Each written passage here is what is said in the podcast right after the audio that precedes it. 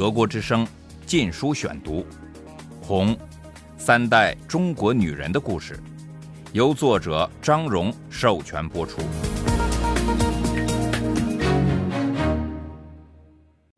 第二十四章。容我朝暮谢过，以赎前宴。父母在干校，一九六九至一九七二年。第三节。晚饭后，我们常溜达到我最喜欢的动物园去。这是十多个奇形怪状的石头，散开在草地上，像一群稀奇古怪的动物在晒太阳。石头上有些凹坑，正好可把身体靠上去。我们就坐在石头上凝视远方。不远处的斜坡下是一排巨大的木棉树，外面是安宁河，再往远处就是无边无际的山岭了。木棉树猩红色的花样子像玉兰，但是大得多，直接从赤裸裸的。无叶的、笔直的枝丫上冒出来。我在干校的那几个月里，眼看着这些硕大的花开放，大团大团的红花浮在乌黑的枝条上。花谢了，结出拳头大小的果实，爆开后吐出丝般的绒毛，随着温暖的山风满山遍野的飘，就像在飘雪花。一天。当我们正在动物园里休息时，一个农民路过，吓了我一跳。他像个侏儒，又怪模怪样。父亲告诉我，这地方与世隔绝，近亲结婚十分普遍。然后他叹息着说：“这个山区里边要做的事太多了，我真想来这里当个公社社长，或者生产大队长，做些实际工作。”做些有益的事，要么就当个普通农民。我当官是当够了，要是全家搬到这里来，过农民的单纯生活，多好啊！从他的眼睛里，我看到了一个有能力、想干事的人，渴望有个发挥的地方。我也看出他有点像历史上的士大夫，受迫害后对田园生活充满幻想。我还能体谅到父亲的另一层苦衷，因为一旦进了共产党，就出不去了，只能做做世外桃源的梦。我去看了父亲三次，每次都待上几个月。我们几个孩子轮流去，所以父亲一直都有家人陪伴，享受家庭温暖。他经常自豪地说：“他是干校人人羡慕的对象。”别的人没有一个人总有孩子来陪伴，连来探望的人也少。文化大革命恶化了人与人的关系，使无数个家庭亲情淡薄。我家却变得更亲密了。小时候常挨父亲打的小黑，现在更爱父亲了。他第一次去干校时，当权者对父亲总有孩子来陪很不舒服。于是不分给小黑住处，他只得和父亲合睡一张单人床。为了让父亲睡好一点，睡眠对他的精神非常重要。小黑从来不让自己熟睡，担心会伸腿伸手碰醒了父亲。父亲则自责过去对小黑太严厉，他常摸着小黑的头，歉然地说。简直不可想象，我过去那样打你，对你委实太粗暴了。他又说：“我这段时间想了很多往事，过去对你们太严厉了。文化大革命反而让我变了个人。干校的伙食老是水煮白菜，由于长期欠缺油水，大家一天到晚都觉得饿，每次吃肉都翘首以待。”好像过节，甚至最狠的造反派也有了笑模样。这时，父亲会把肉从自己碗里夹出来，塞到孩子的碗里，于是你让我，我让你，筷子和碗打起仗来。父亲常常反省自己的过去。他告诉我，他怎么没邀请姥姥参加他的婚礼，又怎么在他千里迢迢从东北到宜宾的一个月后就打发他走。我听见他多次责备自己，说过去对他母亲照料不周，又太死板，结果连母亲丧事也是事后才知道的。他摇着头说：“唉，太迟了。”他还责备自己五零年代对俊英娘娘的做法。当时他曾努力劝她放弃佛教信仰，守着要他这位素食者开斋吃荤。俊英娘娘于一九七零年夏天去世，她的瘫痪逐渐侵袭了全身，而始终没有得到适当的治疗。她死时镇静自若，就像他的一生。我们对父亲封锁消息，因为我们知道他对他的爱与尊敬有多深。那年秋天，我弟弟小黑和小芳在干校陪父亲。一天吃完晚饭后，他们正在散步，八岁的小芳脱口说出俊英娘娘去世的消息，父亲脸色顿时变了，一动不动，像发傻似的站了很长时间。然后他转向路旁，蹲下身去，双手捧着头，肩膀因抽泣而抖动。弟弟们从来没见过父亲哭，一下子都惊呆了，不知如何是好。一九七一年初，消息传出，二挺被罢免了。我父母，特别是父亲，情况很快有了明显的改善。他们开始有了星期日休息，干的活儿也轻了些。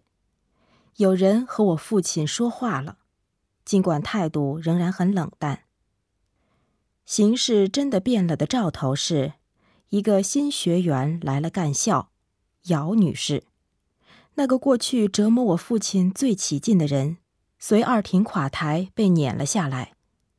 随后，我母亲获准探望父亲两个星期。这是他们几年来第一次团聚，也是两年来第一次见面。上一次是父亲临去干校前，跟我在成都大街上看了母亲一眼。但是我父母受的罪还没有结束，文化大革命仍在继续。二挺下台，并不是因为他们干了太多坏事，而是由于毛泽东怀疑他们与陈伯达关系密切。陈伯达是中央文革小组组长，现在毛泽东要整掉他了。这次运动清洗了很多牺牲品。二挺的左右手陈默自杀了，他曾帮忙我父亲从监狱中释放出来。德国之声《禁书选读》。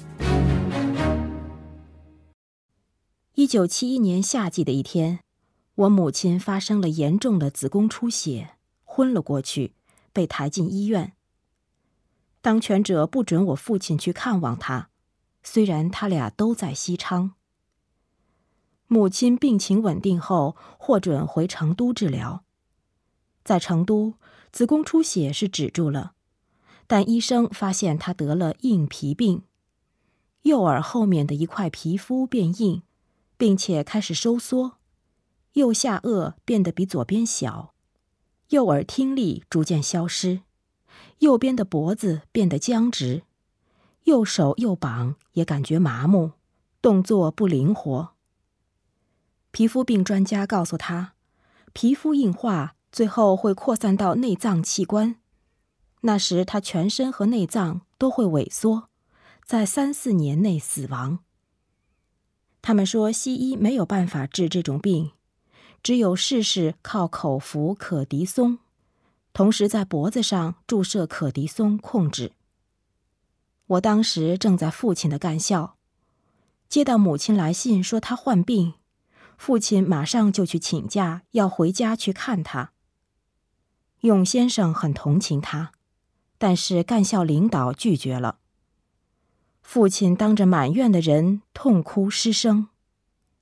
他部里的造反派都愣住了，在他们眼里，他一向是个铁人。第二天一早，他就赶到邮局，等了几个小时。开了门，他发了一份三页纸长的电报，开头是：“闻君病重，辗转不能成眠，待罪之身，不容榻前相伴。不知今生今世能否再见一面？我深知自己不是个好丈夫，万望君勿撒手而去。”容我朝暮谢过，以赎前厌。一九七一年十月二十五日，眼镜儿来德阳看我，带来一则爆炸性新闻：林彪死了。眼镜儿听了正式文件传达，说是林彪想暗杀毛泽东，未遂后逃往苏联，飞机在蒙古境内坠毁。我的村子听公社传达了这件事的官方说法，这个消息对农民没有任何意义，他们连林彪是谁也不知道，但我却欣喜若狂。那时我还不敢怀疑毛泽东，对文革我是恨林彪。我还把他和毛泽东的分裂当作是毛决心与文革决裂，要结束这场灾难了。林彪之死重新激起我对毛泽东的希望，很多人和我一样乐观，因为当时有种种迹象表明文革正在扭转。果真如此，紧接着林彪事件，走资派开始平反，离开干校。十一月中旬，我父亲听到林彪事件的文件传达，马上一些造反派就对他面带微笑了。会议上，他们史无前例的让他坐下，要他揭发叶群，林彪的夫人。他和我父亲是四零年代初延安时期的同事。我父亲一声不吭。此时，尽管他的同事纷纷平反，准备回家，当权者却对父亲说：“你不要以为自己没事了。”我父亲对毛泽东的批评仍是不赦之罪。父亲的健康状况一直在恶化，因为巨大的精神压力、几年的野蛮批斗、毒打，再加上恶劣条件下的繁重体力劳动，五年时间里，他一直靠服用大量镇静剂来控制自己。有时他要服用二十倍于常人的剂量，如此必然毁坏了他的身体。他每时每刻都感到身上某处在剧痛着，后来开始咳血、气喘、心跳，一阵阵头晕。他刚满五十岁，看上去就像七十岁的人了。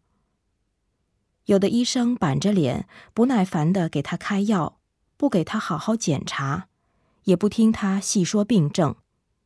去看一次病回来，总要听一些造反派的训斥。不要以为装病就可以躲掉了。一九七一年冬天，金明在干校陪父亲，他很担忧父亲的身体，于是一直待到一九七二年春天。这时，他接到他落户的生产队的一封信，声言他如果不立即归队，秋收结算就不给他分口粮。他离开的那天，父亲送他去火车站。当时铁路已从成都修到米易，去火车站的路很远，一路上两人沉默着。突然，父亲咳了起来，金明忙把他扶到路边坐下，给他捶背。过了好半天，父亲才缓过气来，他抬起头，长叹口气说：“唉，可能活不长了。”人的一辈子好像一场梦啊。金明从未听他议论过生死，很吃惊，忙说些话安慰他。